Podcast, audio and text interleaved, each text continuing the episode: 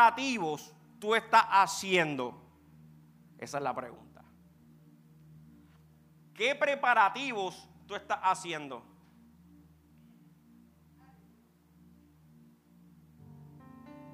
¿De qué manera tú te sientes seguro? Lo más triste que hay en un cristiano es que no tengamos seguridad de salvación, de que perseveremos en el camino del Señor por miedo a morirnos. Eso es triste. Y esas cosas suceden por una sola razón. No conocemos a Dios. No lo conocemos. Hay una manera poderosa que siempre ha existido desde que Cristo apareció en el panorama de conocer a Dios a través de Jesucristo. Es la palabra del Señor. Dile al que está a tu lado, a través de la palabra yo conozco a Dios. Yo te lo voy a comprobar ya mismo por varios textos bíblicos. Pero hay mucha gente que está haciendo este tipo de cambios por temor a sus propias vidas y no por el deseo que tienen de ver a Cristo cara a cara yo deseo con todo mi corazón y entiendo que la única esperanza que tengo se llama Jesucristo. Es el único que le va a poner fin a todas estas cosas. Si tú lo crees, dices amén. Amén. El tema que ya lo compartiera, te necesito en mi vida. Y el deseo de este mensaje es que salgamos aquí con esto en el corazón con un carácter de urgencia, Señor, yo lo que te necesito es a ti. Yo te necesito a ti en mi vida. Yo te necesito a ti por encima de todas las cosas. Quiero leer Lucas 19 del 1 al 10, si lo puedes proyectar ahí. Este verso yo lo prediqué una vez este capítulo en un culto de jóvenes. Pero Dios me ministraba esta semana de una manera diferente y sé que va a ser de bendición para todos ustedes.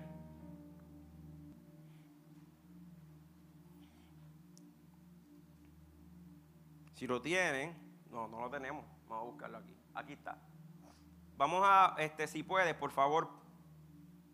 Bueno, vamos a poner la nueva versión internacional. Nueva versión internacional. Ahí estamos. Jesús llegó a Jericó y comenzó a cruzar la ciudad.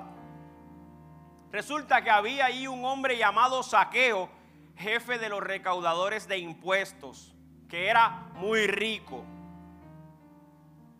Estaba tratando de ver quién era Jesús, pero la multitud lo impedía, pues era de baja estatura. Próximo verso.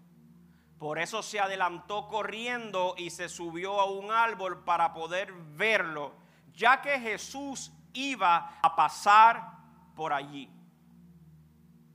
Llegando al lugar, Jesús miró hacia arriba y le dijo, Saqueo, baja enseguida, tengo que quedarme hoy en tu casa. Así que se apresuró a bajar y muy contento recibió a Jesús en su casa. Al ver esto, todos empezaron a murmurar, ha ido a hospedarse con un pecador. Pero Saqueo dijo resueltamente, mira Señor, ahora mismo voy a dar a los pobres la mitad de mis bienes y si en algo he defraudado a alguien, le devolveré cuatro veces esa la cantidad que sea, disculpa. Hoy ha llegado la salvación a esta casa, le dijo Jesús, ya que este también es hijo de Abraham. Y ahí terminamos. Algo que voy a resaltar aquí es que este hombre había una necesidad y él reconocía su posición. Y yo me visualizo siempre como este tipo de persona. Reconozco mi condición. Y él entendió que su posición económica no le resolvía ninguno de sus problemas. Porque su problema mayor era el vacío que este hombre llevaba. Su problema mayor era la culpa que este hombre llevaba. Una culpa constante en su cabeza el vacío que tenía, no tenía una dirección y entendió que los recursos que podía tener en ese momento no lo satisfacía para nada. En este tiempo nosotros tenemos que entender con saqueo. Y si estamos escuchando que Jesús anda haciendo cosas maravillosas, tenemos que hacer un esfuerzo. Pero dile que tu lado, pero un esfuerzo no es suficiente. Saqueo hizo un esfuerzo y fue que se subió a ese árbol de sicómoro, como dice la Reina Valera del 60.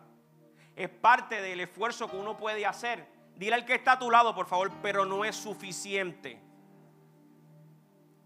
¿Por qué? Porque la intención que Jesús tiene no es que tú lo logres ver.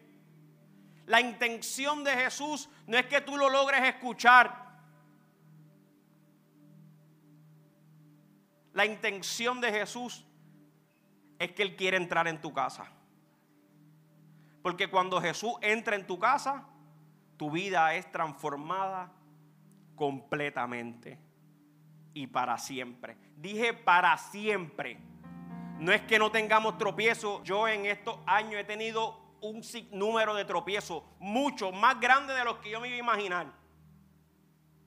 Pero mi vida ha sido transformada de una vez y para siempre.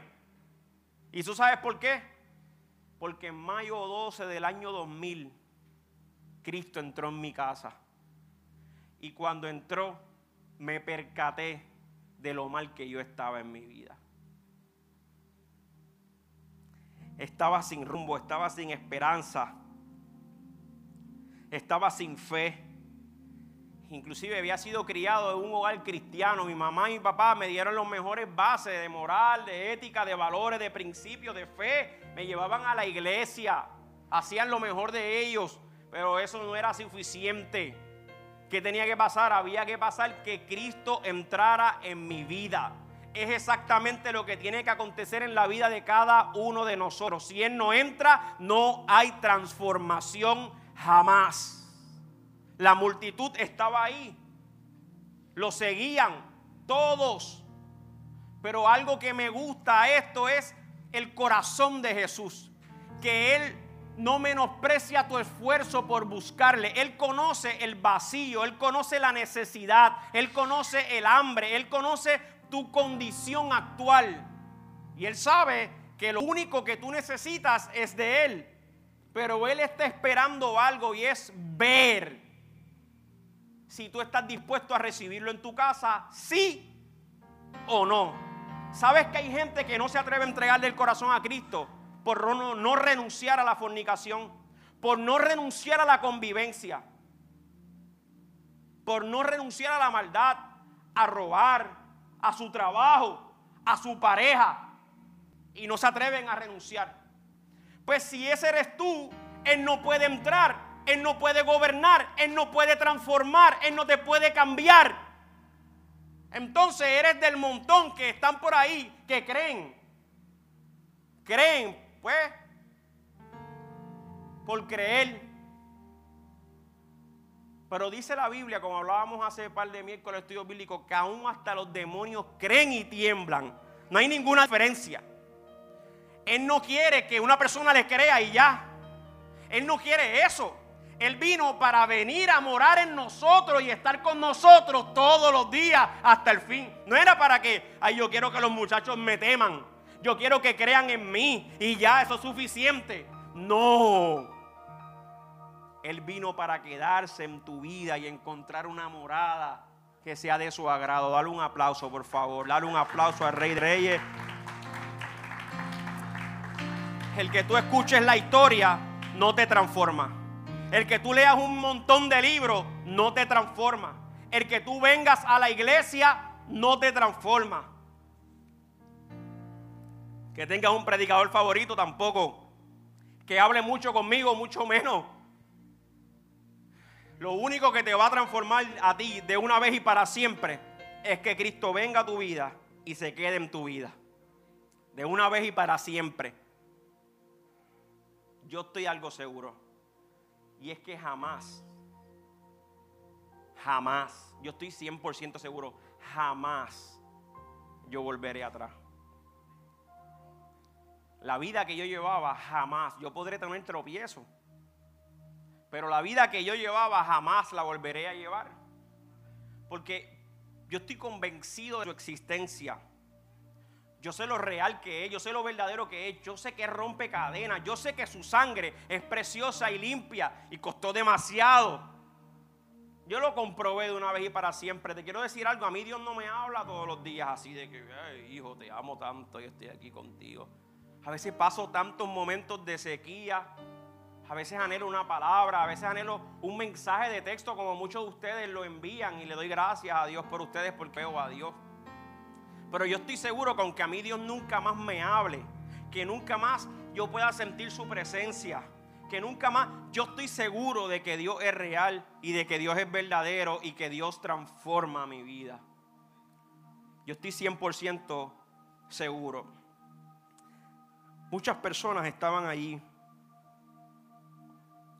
y habían escuchado la historia, pero teniendo a Jesús de frente habían sido transformados. Así mismo están las iglesias hoy día. Quizás hacen un poquito de esfuerzo llegando a la iglesia y por años hacen un poquito de esfuerzo perseverando, pero no son transformados. El deseo de Dios, yo quiero que tú tengas claro, Él no desprecia tu esfuerzo, pero el deseo de Dios es que Él quiere una oportunidad para entrar. Como tú estés ahora mismo, no es lo importante. Fíjate que si Dios te dice hoy, Jesús, vamos a ponerlo aquí en la realidad de nuestra vida. Si Dios te dice, yo quiero entrar a tu casa hoy, aquí no hay break para ir a limpiar. Dame un break, déjame desinfectar, Señor, porque tú eres Dios tú eres perfecto, tú eres santo. Déjame descontaminar, Señor, porque está el COVID. Aquí no a ir para ninguno de esas cosas.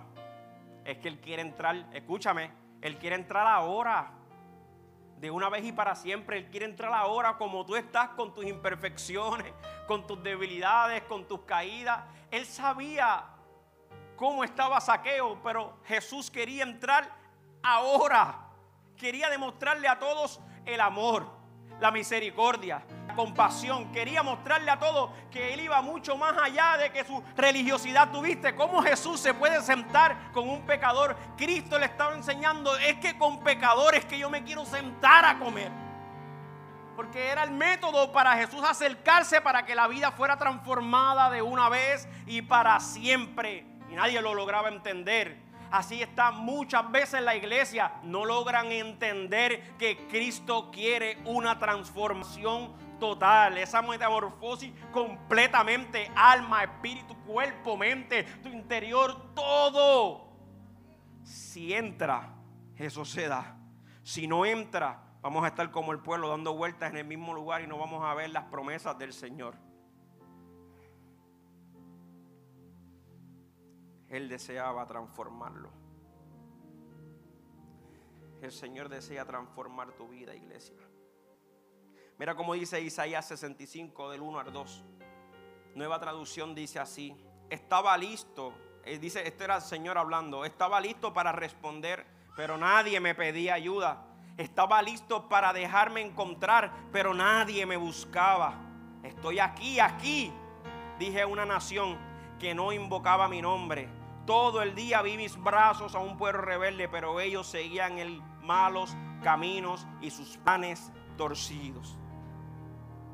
Siempre el Señor está ahí. Y la gente con una lamentación y una tristeza y una agonía. Y el Señor te está diciendo, yo he estado ahí. Nadie me pide ayuda. Nadie, nadie me está buscando. El Señor te está diciendo, yo estoy aquí. Mis brazos están abiertos. Pero ellos siguen en sus malos caminos. ¿Cuánto tiempo tú llevas perseverando? ¿Cuánto tiempo tú llevas perseverando? Mira esto. Un encuentro fue suficiente para que Saqueo fuera transformado para toda la vida. Entonces, ¿me habré encontrado con Jesús? ¿O es sí o es no? ¿Te encontraste con Él? Sí o no. ¿Cuántas veces ha sido Jesús el que ha querido entrar? Pero como hay desorden, yo no puedo permitirle al Señor que entre. El Señor quiere hacerlo y es hoy. El Señor conoce tu mente, conoce tu corazón, conoce tus debilidades, conoce todo. Conoce que eres un pecador, eso lo conoce. Pero tú no puedes ser la primera persona que le esté impidiendo a Jesús la entrada a tu vida. Si tú le permites entrar, escúchame, Él te va a transformar de una vez y para siempre. Su anhelo es transformar tu vida para siempre. ¿Cómo tú sabes? Mira, el Señor le dijo, ¿cómo tú sabes cuando una persona está arrepentida? ¿Cómo tú lo sabes? Porque hay cambios, mi gente, es simple, es profundo. Hay cambios. Hay cambios. Cuando una persona está arrepentida, hay cambios. Cuando una persona no está arrepentida, permanece igual. Dos pasos para adelante, uno para atrás, o viceversa. Pero cuando una persona está arrepentida, hay cambios. Y esto fue lo que sucedió, por esto es lo más lindo, Julio, cuando alguien le da la oportunidad a que Jesús entre en su vida, habrán cambios permanentes. Saqueo le dijo algo. Jesús le dijo, yo es necesario quedarme en tu casa y es hoy. Vale, porque hoy yo me quedo en tu casa. Hoy. Y Saqueo, cuando terminan esta conversación, dijo algo, Padre, yo le voy a devolver el dinero a las personas que yo le he robado. Se lo voy a devolver el doble. Y cuando Cristo vio esto, ¿ves? Daré la mitad de mi riqueza a los pobres. Y si está fe a alguien los impuestos, le devolveré cuatro veces más, no doble, cuatro veces más. Y ahí fue que Jesús le respondió, la salvación hoy ha venido a esta casa porque este hombre ha demostrado que verdaderamente es un hijo. Porque el Hijo del Hombre vino a salvar lo que se había perdido. ¿Qué pasó? Cristo entró, el hombre descubrió su condición pecaminosa y hubo un arrepentimiento momentáneo. Al momento abandonó todo, abandonó todo cuando, dame un break Jesús. Ya te entendí la predicación.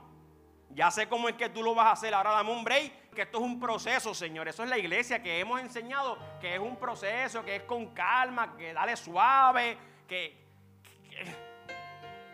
uno que fue pastor mío de jóvenes, adicto a la heroína, Dios lo libertó en un residencial, en un punto de droga, inyectándose. Al momento jamás y nunca volvió a tocar la heroína. Entonces le dijo, ok, Señor, vamos a un proceso con calma. Tú sabes, si Dios entra, yo te garantizo algo. Si Dios entra, hay una transformación al momento. Al momento, al momento. Y comenzó a decirle, yo voy a hacer esto, yo voy a hacer lo otro. Y Jesús dijo, ve, ahí hay una arrepentición. Ahí hay un arrepentimiento genuino, perdón. Ese hombre fue transformado. Eso es. Ahora sabes que la salvación ha llegado a tu casa. Cuando hay un arrepentimiento genuino de todo corazón, llega la bendición más grande que cual ser humano, cualquier ser humano pueda tener en su vida. ¿Cuál es? La salvación de nuestra alma. La salvación de nuestras almas. ¿Cuántos dicen amén? Amén. ¿Sabes qué significa saqueo? En el hebreo significa puro y justicia. Pero las acciones de saqueo no le hacían honra a su nombre. Asimismo, a veces nosotros como cristianos nos llamamos cristianos, pero nuestras acciones no le hacen honra a nuestro nombre de creyente. Cristiano, aquel que ha sido lavado y redimido por la sangre de Cristo, que lo sigue y que vive en obediencia. Saqueo. Sabía que tenía que hacer cambios en su vida. Pero no era que hasta que Cristo entrara en su hogar, no iba a haber una transformación. Saqueo estaba tratando de llamar la atención de Jesús. Y Dios está buscando una generación que esté dispuesta a dejarlo todo por seguirlo a Él. Iglesia, es muy importante la humillación. Yo estoy constantemente humillado delante del Señor. Yo sé que Él me perdonó. Yo sé que yo soy salvo. Pero también sé que fallo constantemente. Y por eso vive una vida humillada. Y cuando la Biblia habla de la humillación, significa quebrantarse delante de Él. Quebrantarse delante de Él. Y este hombre se arrepintió porque se quebrantó delante de Jesús, porque entendió la necesidad que tenía del Salvador. Yo estoy terminando, iglesia. Estamos terminando. ¿Alguien se ha preguntado cómo conocer la voluntad de Dios? Saqueo había escuchado porque la historia estaba plasmada, pero no sabía cómo hacerlo. ¿Tú sabes cómo logró entenderlo? Cuando le dio acceso a Cristo a entrar. ¿Cuántos quieren conocer la voluntad de Dios? Vuelvo a repetir, ¿cuántos quieren conocer la voluntad de Dios? ¿Cuántos le han dicho a Dios? Yo quiero que sean sinceros y ahora sí le voy a pedir a Dios que levanten su mano. ¿Cuántos le han dicho al Señor, Señor, yo quiero conocer tu voluntad? Yo creo que todo creyente le ha dicho eso a Dios. Vamos a Juan capítulo 5.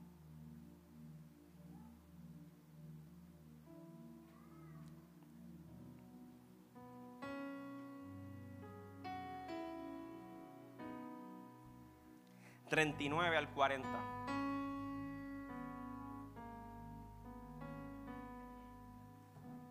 Miren esto, iglesia, estoy terminando, estoy terminando.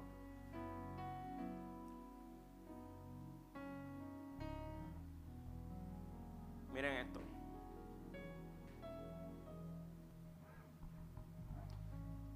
Ustedes estudian con diligencia las escrituras porque piensan que en ellas hayan la vida eterna y son ellas las que dan testimonio en mi favor.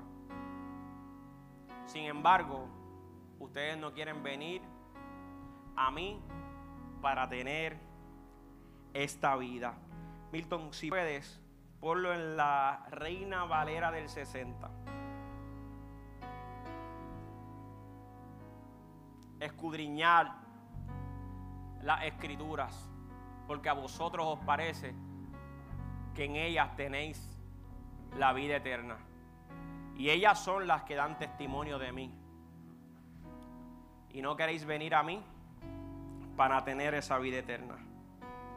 La única manera de yo poder conocer la voluntad de Dios es en esta parte.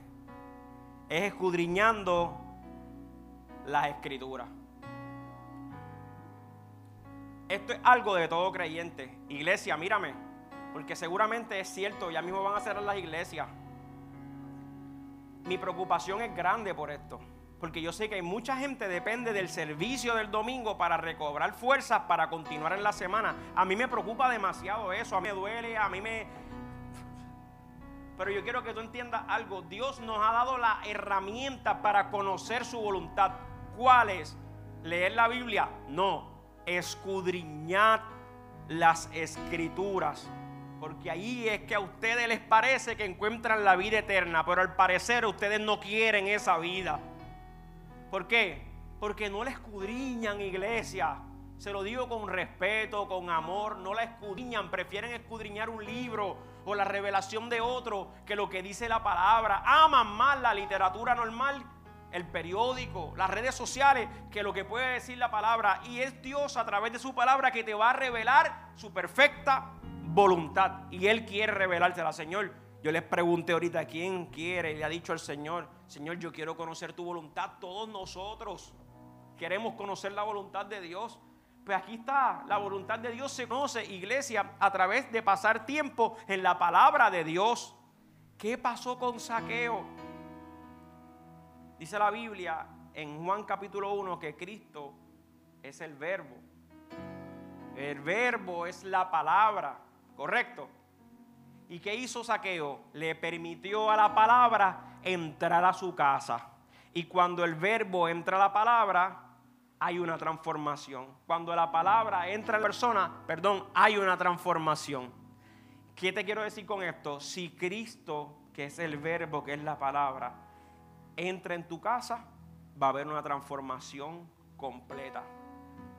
Y es tiempo de que nosotros nos deleitemos en esa palabra que lo disfrutes. Yo no sé si en algún momento le ha pasado a ustedes que cogen ese libro tan hermoso y van a leer un versículo. Voy a leer un versículo, pero de repente comienzas a leer y a leer y a leer y pasa una hora o puede pasar dos horas o puede pasar tres horas estudiando la palabra del Señor. Si eso no te ha pasado nunca en tu vida, posiblemente es porque no has permitido disfrutar que disfrutar la palabra es hermoso, iglesia. Saqueo fue transformado porque Cristo entró. La palabra entró. Si la palabra entra, tu vida va a ser transformada. Vayan conmigo a Primera de Pedro y ahora sí con esto termino. Primera de Pedro capítulo 8 y solamente lo voy a leer del 3 al 9. Primera de Pedro capítulo 8 del 3 al 9.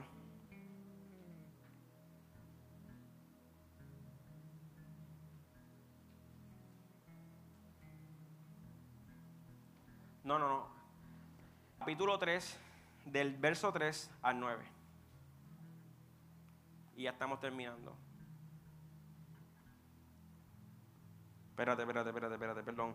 Es primera de Pedro, capítulo 8. Espérate, espérate. Capítulo 1.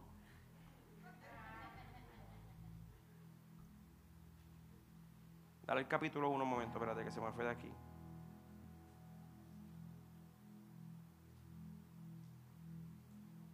Dale el capítulo 1 y verso 3, a ver un momento, creo que es ese, espérate. Sí.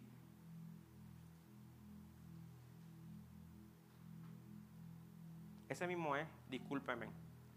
Bendito el Dios y Padre, nuestro Señor Jesucristo, que según su grande misericordia nos hizo renacer para una esperanza viva por la resurrección de Jesucristo de los muertos.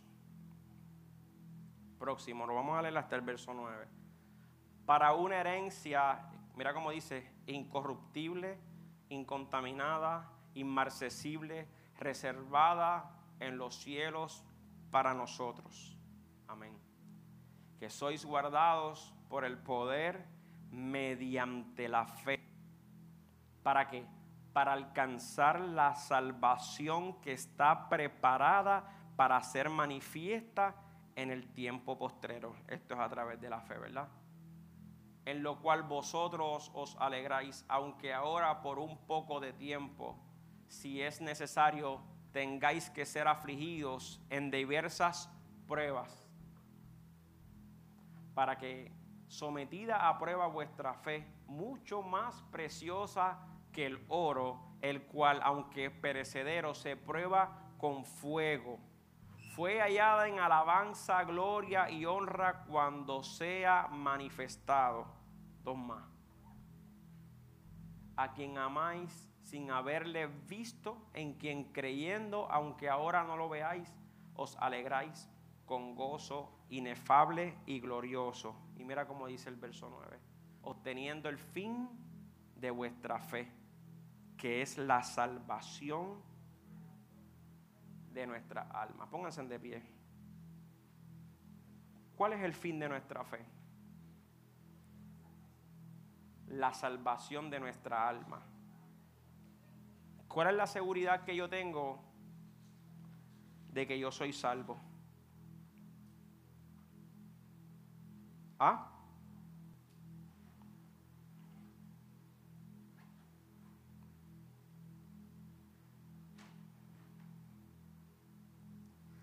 Nadie levante la mano, cierra su ojito, por favor.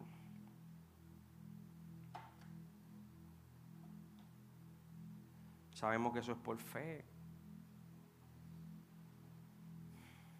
Y la fe que dice ahí, que dice ahí la Biblia, me la compara como el oro. La fe que es probada como el oro, acrisolada por el fuego. Esa es la que verdaderamente es la fe. Así se sabe si es digna de aprobación, honra y honor. Dios sabe si tú eres o no eres una persona de fe. Pero esa fe tú la necesitas para pasar todas las pruebas, los momentos difíciles, el fuego, los procesos de la vida, los desiertos. Esa fe tú la necesitas para la salvación, como dice ahí.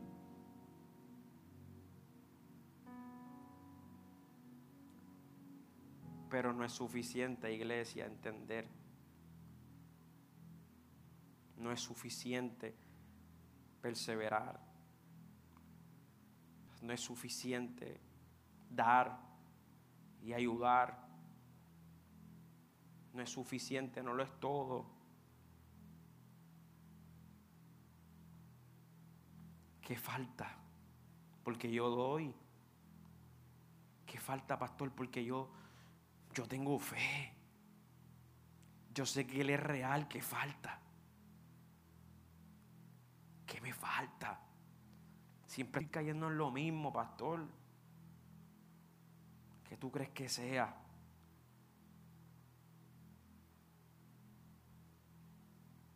Dos cositas. Pueden ser un montón de cositas, ¿verdad? Pero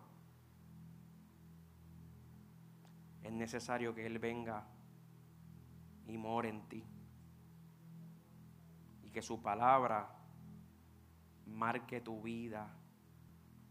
Y lo otro, una vez Cristo haga eso, tú valores el sacrificio. Porque Saqueo sabía que se supone que nadie lo tocara, que nadie lo amara, que nadie lo valorara, que él sabía que no era merecedor de eso, pero aún así Cristo lo hizo. Yo estoy claro de eso. Yo no merezco que Cristo me haya tocado, que me haya amado, que me haya perdonado, pero aún así lo hizo, como lo hizo con Saqueo y como lo hizo con tu vida. ¿Y cuál es la segunda parte, pastor? Porque si ya él entró, ya él me habló, el arrepentimiento. En Casa de Misericordia, parte de nuestra visión, creemos fundamentalmente el amor y la misericordia, lo creemos, lo creemos. Pero después de eso, Él dice que el arrepentimiento llevarlo a un arrepentimiento genuino. Y eso nadie lo sabe. Nadie sabe si yo me arrepentí de verdad cuando yo fallé. Nadie sabe. Solamente tú sabrás. Pero si yo sé de algo que se supone que sea evidente en la iglesia. Son los frutos. Son los frutos.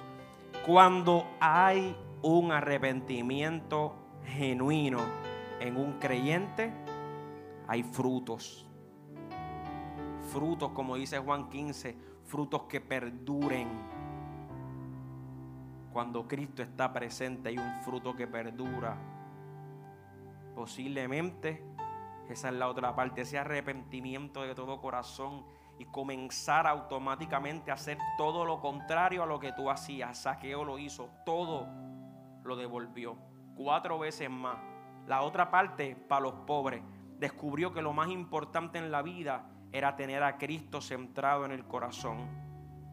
En ese tiempo posiblemente, en esa conversación, pudo ver su amor, pudo ver su fidelidad, pudo ver su compasión. ¿Qué más tú esperas ver de Dios? Ahora nos toca a nosotros demostrarle a Dios, estoy arrepentido, Señor, de mis errores, de mis fallas.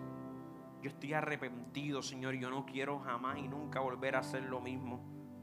Y comienzo a actuar como una persona que le teme a Dios.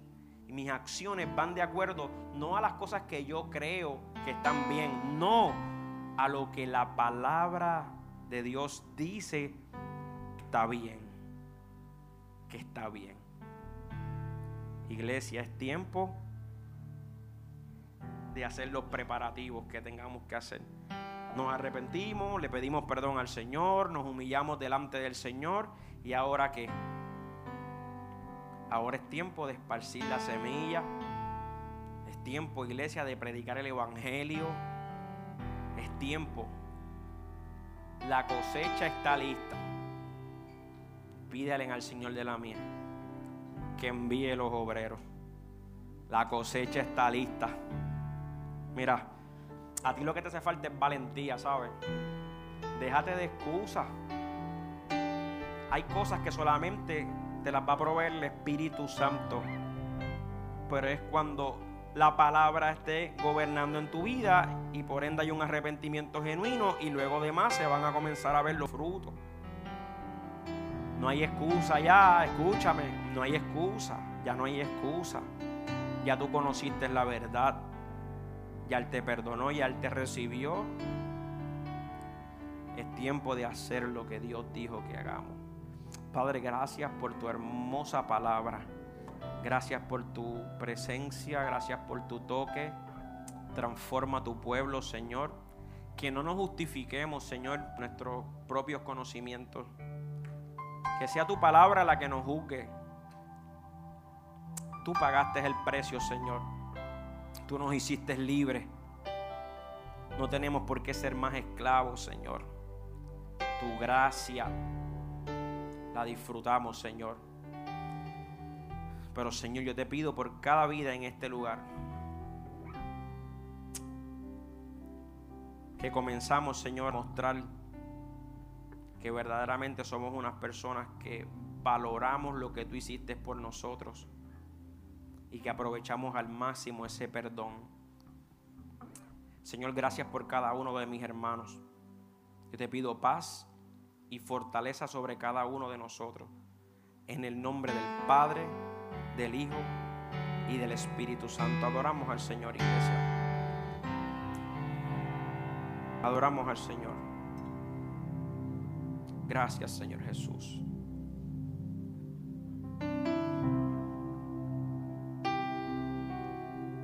Gracias, Señor Jesús.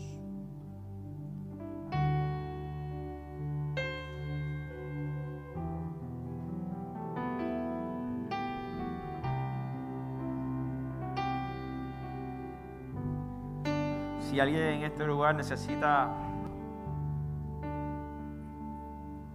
entregarle su corazón a Jesús, ahí mismo te invito a que levantes tu mano al cielo y vamos a hacer una oración por ti. Y vamos a hacer una oración por ti. ¿Habrá alguien aquí que quisiera entregarle su corazón a Cristo?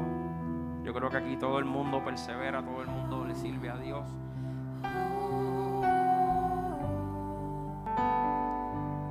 Maravilloso Dios.